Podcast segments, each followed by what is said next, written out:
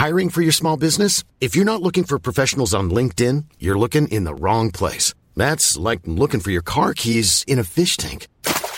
LinkedIn helps you hire professionals you can't find anywhere else, even those who aren't actively searching for a new job but might be open to the perfect role. In a given month, over 70% of LinkedIn users don't even visit other leading job sites. So start looking in the right place. With LinkedIn, you can hire professionals like a professional. Post your free job on linkedin.com slash people today.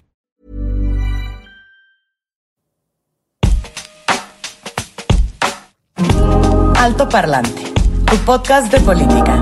Te decimos las cosas como son. Al micrófono Pablo Marín y Arturo Aramburu. Comenzamos. Bienvenidos a un episodio más de Alto Parlante, tu podcast favorito de política. Ya estamos aquí, ya llegamos una semanita más, una semana más que estamos al aire en esta segunda temporada. Te acompañamos Arturo Aramburu y Pablo Marín desde Monterrey, Nuevo León, grabando desde el estudio de Altavoz, eh, con toda la información fresca. Hoy lunes 31 de agosto. Ya se fue un mes más. Ya, se fue un mes más y ya se, se nos va a ir el año también. Se nos va a ir el año y pues un año muy atípico, güey, que puta madre, semana tras semana cuando cuando yo investigo, no sé si te pase a ti lo mismo, eh, cu- cuando estamos así como que viendo la información que vamos a hablar, como que leo cosas del coronavirus y no sé si me, me, me sesgo yo a no querer hablar de, Sí, de ese digo, tema. A ver, creo que todos estamos ya medio hartos, ¿no? Y la cantidad de información que hay allá afuera es demasiada. A veces mala, ese es el pedo, ¿no? O sea, Sí, sí. Y, A veces y para los, fake news. Para los que nos escuchen en casa, crean, créanos que es, es todo un reto no hablar de eso, entendiendo la importancia que tiene y sabiendo, o sea, de, de qué manera poder abordar el tema sin tener que caer en lo mismo siempre cada semana del tema del COVID. Sí.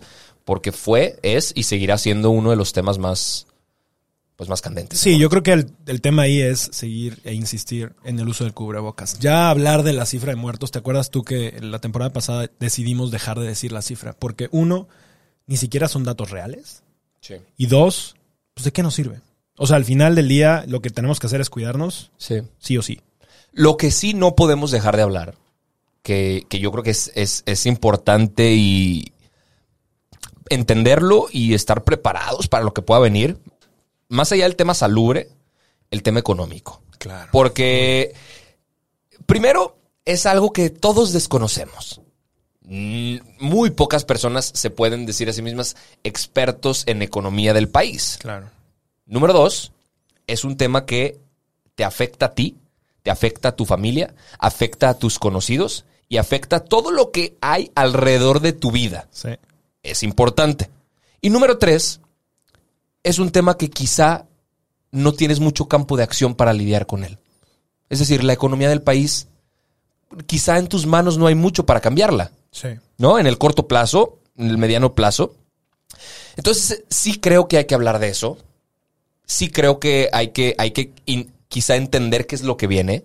Y hay dos notas alrededor de eso. Venga. Ya lo platicábamos un poquito. La primera, que nos hace darnos cuenta lo surreal que es el país. Y a mí me encantaría tener aquí en la mesa sentado a un experto en economía que nos explicara qué pedo con esto. Porque la unidad de inteligencia financiera, que gracias a Dios no tiene que ver con ellos esta decisión, nada más que lo proponen, lo ponen sobre la mesa, dijeron, ay cabrón, a ver, el crimen, esta fue su lógica, el crimen organizado utiliza muchísimos billetes de 500 y de mil pesos, ¿no? Solo usan efectivo, no mueven Claro. dinero con transacciones bancarias porque son sumamente rastreables. Ellos mueven- cualquier cuenta es rastreable, ¿no? Cualquier cuenta, si tú dices, es que esta no es cuenta fiscal, vale madres. Cualquier cuenta que pase por un banco es fiscalizable. Exactamente. Entonces, los narcos y todo el crimen organizado dice, pues manejamos efectivo. Y la lógica de la WIF fue, a ver, si estos cabrones utilizan puro efectivo para sus transacciones, están agarrando mucho poder, amasando una fortuna en efectivo, quitemos de circulación los billetes de 500 y los de 1000. Entonces, pues el lavado de dinero se acabó, la- el crimen organizado se acabó, la delincuencia organizada se acabó. No van a poder fondearse porque no van a poder mover esa cantidad de dinero en efectivo, van a tener que bancarizar de cierta manera y, y pues la solución. Es, es básicamente lo mismo que pensaron que si limitaban las pruebas del coronavirus se iba a controlar la pandemia. Sí.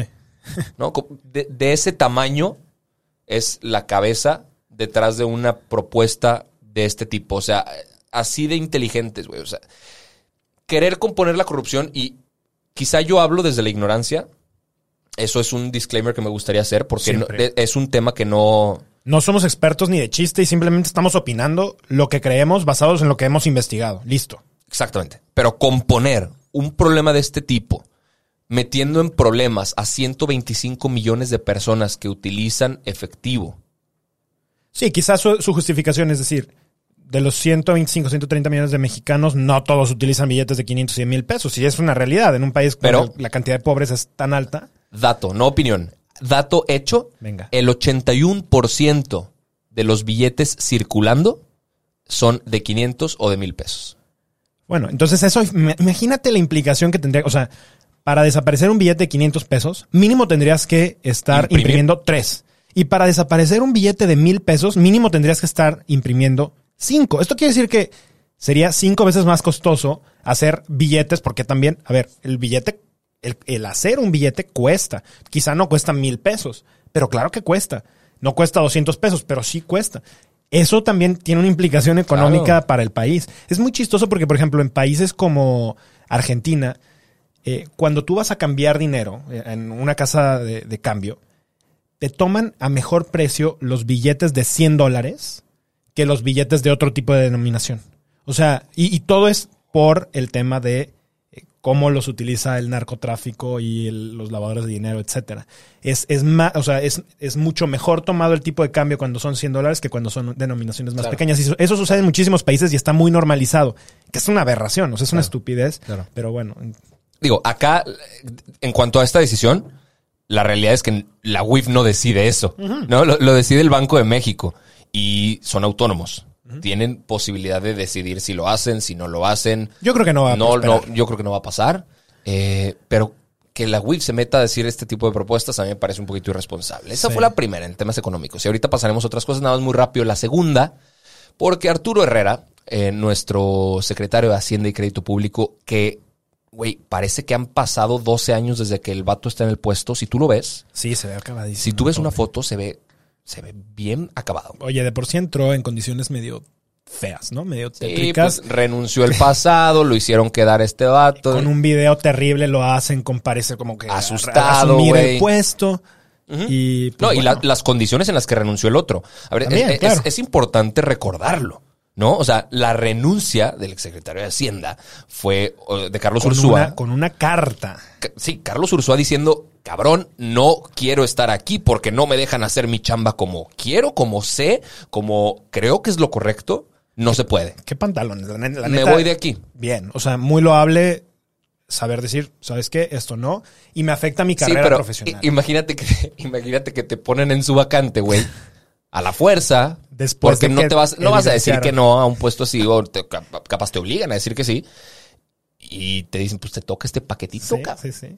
Eso, digo- eso le tocó a Arturo Herrera, Sí, tal cual. primero. Y después le toca la pandemia, mamón. Sí, no. Cuando el presidente no quiere dar apoyos, cuando la economía, eh, la recaudación de impuestos, todo. Bueno, hubo un punto, le dio coronavirus, además, te acordarás. Ajá. Y en un punto, después de que se recupera del coronavirus, sale y dice que sí, el cubrebocas es una medida adecuada para reactivar la economía. Y Andrés Manuel se encabrona, porque literalmente se enojó muchísimo. Y dijo que no era cierto. Y entonces tuvo que rectificar y desdecirse. O sea, fíjate qué horror estar trabajando con un jefe que se puede enojar y luego te puede Sí. echar en cara estas cosas. Sí, sí, sí. Pero bueno, Nada menos. salió eh, ahí hab- hablando nuestro querido Arturo Herrera. Tuvo una reunión con, con los líderes de, de Morena, de la Cámara de Diputados, porque la Cámara de Diputados próximamente, de hecho el 8 de septiembre, ya no falta nada, va a recibir la, la propuesta del presupuesto de egresos de la federación. Ya. Así sucede cada año. La Secretaría de Hacienda propone un paquete eh, de presupuestario, un- un paquete presupuestario de egresos y la Cámara de Diputados tiene que aprobarlo. Pues ya dio la noticia, ya adelantó que el paquete y el presupuesto van a tener recortes brutales. ¿Por qué? Porque, y así le llamó él, los guardaditos del gobierno que no sé exactamente a qué tipo de dinero Pues se refiera. reservas. No, no, no, no, porque él decía que una cosa eran los fondos y otra cosa eran los guardaditos. Ok. Bueno, la- pues, mira, las reservas capaz puede Podrían ser. que ya no hay. Ya no va a haber guardaditos para el 2021. Ya no hay fondos de estabilización de ingresos de entidades federativas. El peor momento económico para México se va a vivir en el 2021. La peor crisis desde 1932. Si eso no nos da un chingo de miedo, no sé qué otra cosa puede hacerlo, porque que tu secretario de Hacienda salga a decir eso, Yo te puedo decir que nos podría dar más miedo, es lo que viene después de eso. Porque ahorita estábamos hablando del tema de salud, después viene el tema económico. Y cuando la economía está tambaleando, viene la delincuencia, el incremento en la inseguridad. Y creo que eso es lo que hay que tener muchísimo cuidado. Y, y justo, y creo que hacia allá va tu punto, lo que el gobierno tendría que estar haciendo es incentivar el gasto público. Porque Exacto. eso es lo que genera eventualmente mayor inversión, mayor cantidad de fuentes de trabajo, que empiece a circular la economía. O sea, una industria como lo es la, la, la construcción, mueve alrededor muchísimas cosas Claro. de transporte, Claro. gasolina, materiales de todo tipo, acero, etcétera. Güey, el- O sea, hay, el- el hay otro- muchísimas cosas. El otro día lo veíamos y no viene al tema quizá tanto porque hablaba de la guerra, esa película que vimos, pero cómo la industria de la guerra y del armamento movía una cantidad de industrias alrededor brutal y era un, un- era, era un caso de la vida real, o Sí, sea, sí, sí. adaptado a una película. Los gobiernos se han inventado las guerras, los gobiernos se han inventado construcciones impresionantes justo con esa intención, reactivar la economía. Para algunos gobiernos, y hay un dicho muy gringo, ¿no? Que en, en el que ponían el ejemplo de que si, si tu economía está parada, lo mejor que puedes hacer es poner a la gente a hacer algo. No importa que tengas dos turnos de gente y uno los pongas a hacer hoyos y al otros, a los otros a taparlos en la noche. Con el único hecho de hacer eso, vas a permitir que la economía empiece a circular y empiece a funcionar. ¿Es bueno, está, me- está bien, está mal? No lo sé. Y, y justo yo creo que esas son las implicaciones que se deberían de hablar mucho más fuerte. Me preocupa que el, que el gasto se recorte, porque hay muchísimas personas que dependen alrededor de esto, de- de- del gasto Claro. del gobierno. No, y Eh, si, si de por sí tenemos un gobierno ineficiente, Imagínate. si le das menos recursos, Oye, primates, cabrón, van a estar ahí Ya le, ya le, las cosas. pues ya hay algunos. Pero ya les quitaron las computadoras algunos y tuvieron que pagar las computadoras por sí mismos. Hay algunos otros en donde ya no tienen internet, en donde, o sea, ¿cómo queremos en un mundo en el que están avanzando a pasos agigantados estar a la vanguardia y tomar decisiones de la era en la que nos toca vivir si no tenemos los elementos más básicos para Sí, esto? Sí. Está pues esa muy, fue la muy, muy noticia. fuerte, esa sí. fue la premisa. El 8 de septiembre, no sé si ese día tenemos programa, no, no sé en qué día cae el 8 de septiembre, pero seguramente les estaremos platicando de qué va este presupuesto de egresos de la federación, cuáles fueron los recortes, hacia dónde fueron dirigidos, porque seguramente, cabrón, no le van a recortar ni a la pinche refinería, güey, ni al tren Maya, Ni al aeropuerto. pero a, a las demás cosas van a hacer sus recortes como se les antoja. educación, Ya y veremos. tecnología. Y seguramente van a decir, como todos están estudiando desde su casa, en su- entonces el recorte de educación, la, la concha, güey. Ya veremos. Ya veremos, pero estaremos trayendo la información en cuanto ese momento llegue. Sí. Pasamos a lo que sigue. Fíjate que hay otro tema que también eh, se ha hablado muy poco en los medios. De hecho, hoy eh, en, en las primeras planas de los periódicos principales a nivel nacional salía así muy chiquitito. Porque resulta que renunció el director general de la primera visitaduría de la Comisión Nacional de Derechos Humanos, es decir, el director general de la Comisión Nacional de Derechos Humanos, José Martínez Cruz, eh, termina renunciando. El viernes empezó un rumor muy fuerte que ya estaban las cosas medio tensas, que no estaban las cosas bien. Un chismecillo. Un chisme. Cuéntalo como chismecillo. Así, Cuéntalo como así, chismecillo. así, tal cual.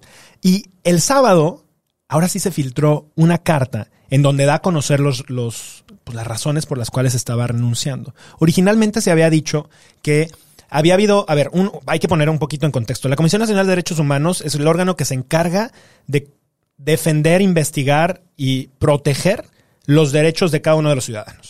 Y tú capaz dices en tu caso, oye, a mí me vale madres, yo no tengo necesidad, de, o sea, nunca he tenido que ir a la Comisión Nacional de Derechos Humanos. Pues sí, nada más te, te voy a recordar algo. El día que seas víctima de cualquier cosa, este es el órgano que se va a encargar de dar la cara por ti para que si el gobierno no te hace caso, como en el 98% de los procesos en este país, Así es. te acerques y ellos te ayuden a que tu caso sea visto, sea atendido y se lleve conforme a las leyes Así que es. realmente tienen que funcionar. Es un órgano completamente autónomo que cada país tiene una figura de esto y es muy, muy, muy relevante. Muy relevante. En temas jurídicos, en temas legales, en temas penales, Sí. eh, está muy cabrón. Nada más como si, si, me me si pudiera agregar algo a, a ese argumento que acabas Sí, de dar. venga. Yo estudiando la maestría de política pública, nos enseñaban que en temas de derechos y litigios legales internacionales, la Comisión Nacional de Derechos Humanos la rompía, güey. Y Sí. defendía temas muy cabrones que jamás habían sido vistos en la ciudadanía. Exactamente. De hecho, la, la cabeza de la Comisión Nacional de Derechos Humanos es quien representa al país ante la Corte Interamericana de Derechos Humanos, que tiene sede en Costa Rica. Pero bueno, para seguir con esto, em- uno de los casos que tenía la Comisión Nacional de Derechos Humanos, muy importante, retrasado desde el sexenio de Peña Nieto, era el tema de Yotzinapa.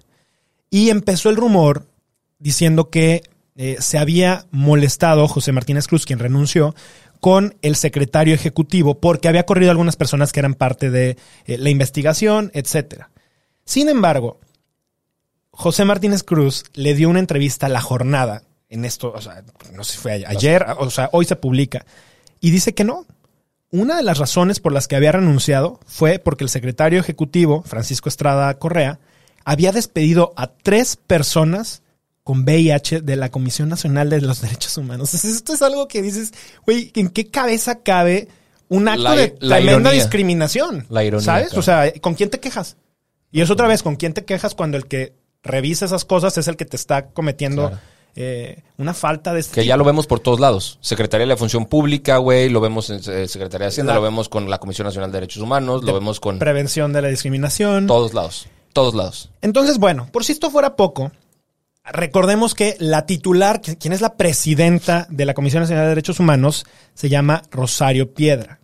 Hoy ella es la titular y fue electa, lo, lo platicamos en algún capítulo hace, hace tiempo, tras una dudosa elección donde la bancada de Morena la promovió Muy y resulta, elección. además, imagínate, durante la elección que la, la tienen que dar los senadores, resulta que aparecieron votos de más. Y dicen que fue porque Ricardo Monreal, de Morena, metió doble voto. Y entonces se anuló esa y se tuvo que hacer otra porque le habían pedido que fuera a- o sea, papelito cerrado y que nadie supiera quién- por quién votaba, etcétera. O sea, imagínate, todo muy turbio.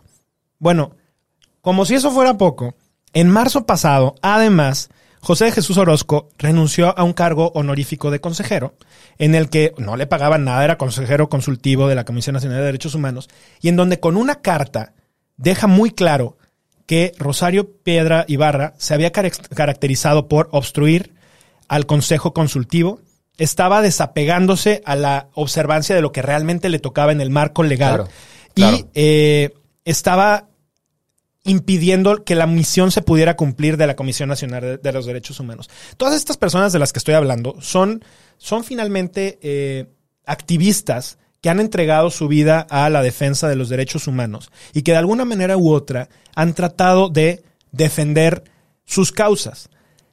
Rosario... ver, la, la- la gente y... yo- o sea, yo, yo creo fielmente en esto. La gente que entra a ese tipo de organismos y que hacen toda una trayectoria de vida dentro de ellos es porque es una vocación Total. cabroncísima. O sea, y, y se me pone chinita la piel cuando hablo de esto porque es gente que se está dispuesta a dejarlo todo por defender a alguien más. Fíjate, y, y esa es la historia también de Rosario Piedra, quien es ahorita la titular.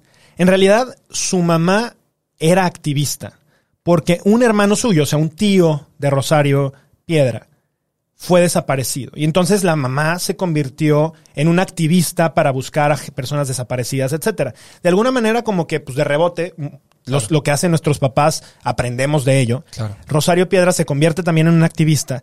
Pero no solamente se quedó como activista. El- la bronca con Rosario Piedra es que se hizo militante de Morena. Y como militante de Morena fue elegida como presidenta de la Comisión Nacional de Derechos Humanos. Bueno, pues además, hoy Rosario Piedra tiene encima eh, una denuncia en donde ya la Suprema Corte de Justicia de la Nación va a tener que tomar partido y definir si la forma en la que fue elegida es correcta y cumplía con todos los requisitos, porque hay quien dice que no cumplía los requisitos y que en realidad no debería estar ahí. ¿Y si no los cumple? Tiene que salir. La, la sacan. Y, y lo tuvieron que, o sea, la, la Suprema Corte de Justicia de la Nación tuvo que jalar el caso porque, pues, Sí. ¿en quién puedes confiar para Sí. esto? Sí. Si fue designada en teoría por el presidente, que está mal, que no debería de ser así porque es por el, Senado, es ot- otro poder, Claro. pues ahora a ver qué pasa. Complejo, ¿eh? La, la política mexicana es complejísima, güey. Que la Suprema Corte ahora pueda entrar a decir que siempre no, que porque le. Vaya, de cierta manera los poderes convergen y toman decisiones unos sobre otros. Y justo, o sea, le, le das el clavo. La- la- el, el programa pasado platicábamos de cómo Andrés Manuel está jugando un poco con esta dualidad de la Suprema Corte de Justicia de la Nación. De cómo él está buscando lucrar con el tema de los expresidentes. eh, ah, que ya empezaron a recaudar justo- firmas los güeyes, ¿no? Exacto, para allá voy. O sea, cómo él, justo el día de hoy, decía que si no se logran las firmas suficientes, si Morena no sube eso al, al, al estrado para que se termine votando, él, de todas maneras, va a hacer la persecución. Bueno, ¿por qué no lo hacía desde el principio? ¿Para qué Claro. perdemos dinero y tiempo buscando firmas? Sí. O sea, en este y- país y- y- debemos de entender que si alguien cometió un delito, se le tiene que castigar, sea quien sea. Y es que entonces en ese momento todo se convierte en un absurdo. Si Claro. no te importa nada, si estás dispuesto a hacer todo a pesar de lo que te digan y las leyes, Entonces, ¿para qué lo mencionas? te limpias la cola con ellas, güey. ¿Para, ¿Para qué entonces pretendes seguir un protocolo legal constitucional? Si al final vas a hacer lo que te Es plazca. güey? súper delicado. Es súper delicado Porque- porque estamos ya pasando por encima de los demás poderes, estamos deslegitimando a los poderes, estamos, estamos pensando que realmente no importa. Y eso no puede ser en un país en donde queremos que la gente Sí, confíe en las instituciones. sí, estoy de acuerdo. Estoy de acuerdo. Güey, qué cabrón. Qué cabrón, qué cabrón. ya no quiero repetir esa palabra. Oye. Nos queda poquito tiempo, Sí. ¿eh? Te late que vayamos a ¿Qué? ¿Lo de Tamaulipas o lo de...? lo que traigo. Venga, acá. venga, dale, dale Me por ahí. parece- Lo otro lo mencionamos muy rápido. A- acá, digo, me- y no, Es no, muy- no es me gusta. No me gusta tener poco tiempo para, para temas tan importantes, ¿eh? Porque, puta, si, si este programa pudiera durar hora y media, duraría. Sí. Duraría. Pero queremos hacerles la, la vida un poco más sencilla. Queremos llevar la información rápida. Política con prisa. Política con prisa. Lo que sucedió este fin de semana fue muy interesante. Creo que vale la pena mencionarlo. Y vale la pena hacer énfasis en eh, estos esfuerzos sumados que nos demuestran que las cosas sí están cambiando. Les explicamos qué fue lo que sucedió. Un cuate, no, no, Bloguero. no, creo que no vale, no vale la pena mencionar el nombre, posteó una foto en donde aparece una mujer con shorts muy pequeños, Su, su novia. su novia, con shorts muy pequeños, y pone una botella de mezcal a un lado que dice, tus nalguitas serán mías. Y, y, como quote puso, esto es solo un aviso, ¿no? Este, eh, ante advertencia no, no hay engaño, algo así. En un país donde matan a 180 mujeres por mes, en un país donde la violencia de género, donde el acoso sexual, En un país tan machista, en carajo. un país tan machista, permitirte hacer este tipo de cosas. Y sé que habrá quienes digan, ay, cabrón, el- la, la generación de cristal y te quejas de todo y la chingada. No. No. No estás hablando de un tema menor. No estás hablando de que estás hiriendo eh, susceptibilidades. Estás hablando de que esto desencadena violencia contra la mujer sí. sistémicamente y en grados mayores. Claro. Porque esto fue una foto. Pero entonces después se convierten en fotos de mujeres desnudas y lo hacen en contra de su voluntad. Claro. Y las amenazan con ellas, que también pasó el fin de semana. Y luego las mujeres tienen que unirse con un hashtag diciendo son mis fotos para defender a otra mujer y decir estas fotos son de todas. Y a ver, había pasado ya con un senador, ¿no? Que había hecho un comentario Claro. súper misógino con su esposa. De una manera súper lamentable, de una manera súper terrible, en donde una bola de mujeres salieron a defenderla. Porque ella ni siquiera veía mal el tema. Claro. O sea, así, así de grave. Claro. Sistémicamente lo estamos viendo por todos lados. Claro. Y a ver, eh, explicamos un poco. La ley hoy le permite a las mujeres denunciar si sus fotos son A cualquier persona, ¿no? Pero se Utilizadas- protege principalmente a las Sí. mujeres. Si sus fotos son utilizadas para difundirse, sea imagen, sea video, de una persona desnuda, parcial o totalmente, sin su consentimiento. A esto se le llama la ley Olimpia. y permite meter a estos güeyes que, como tú dices, pueden ser mujeres también difundiendo fotos de hombres, pero Claro. entre 4 y 8 años de prisión, pero pueden ser hasta 12 si eran pareja o si la persona que las difundió, que cometió el crimen, eh, eso fue servidor público, ¿ok? O si la víctima es menor de edad.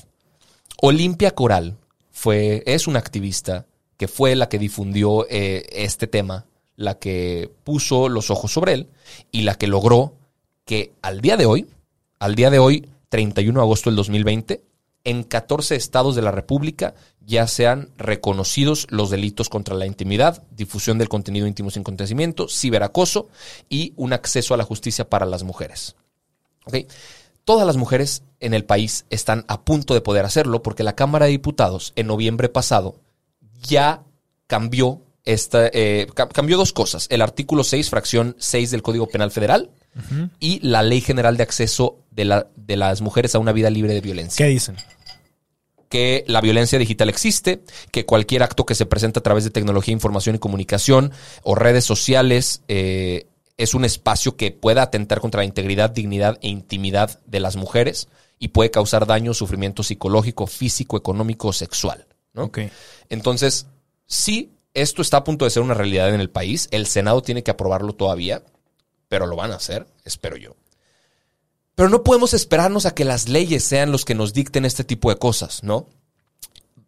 Creo que si estamos viendo nosotros hombres, ¿no? Eh, que, que creo que tenemos un rol muy importante también dentro de esto. Uno, alzar la voz. No permitir que esto siga sucediendo. No permitir que esto suceda. Constante.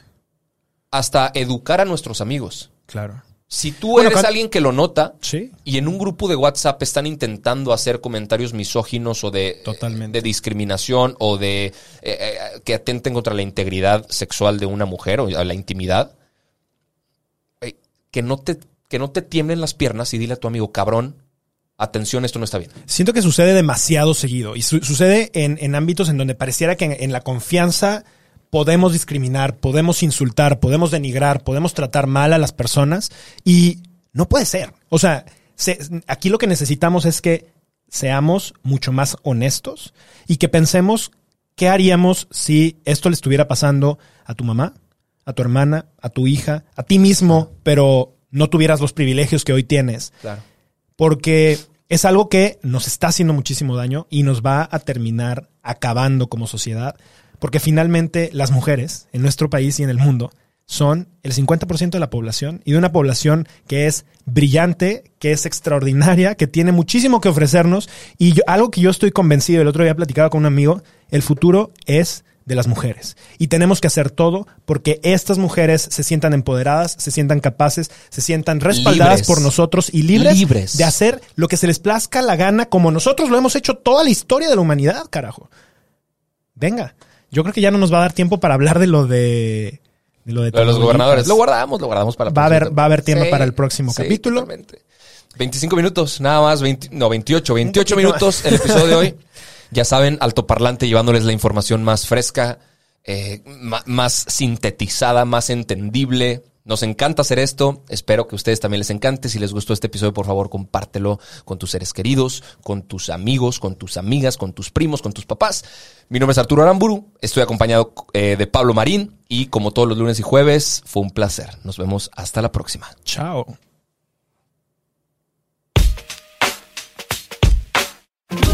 Esto es todo por hoy, pero sin llorar. Estaremos de vuelta cada lunes y jueves en todas las plataformas. Si crees que alguien necesita entender las cosas como son, compártele este capítulo. Nos vemos.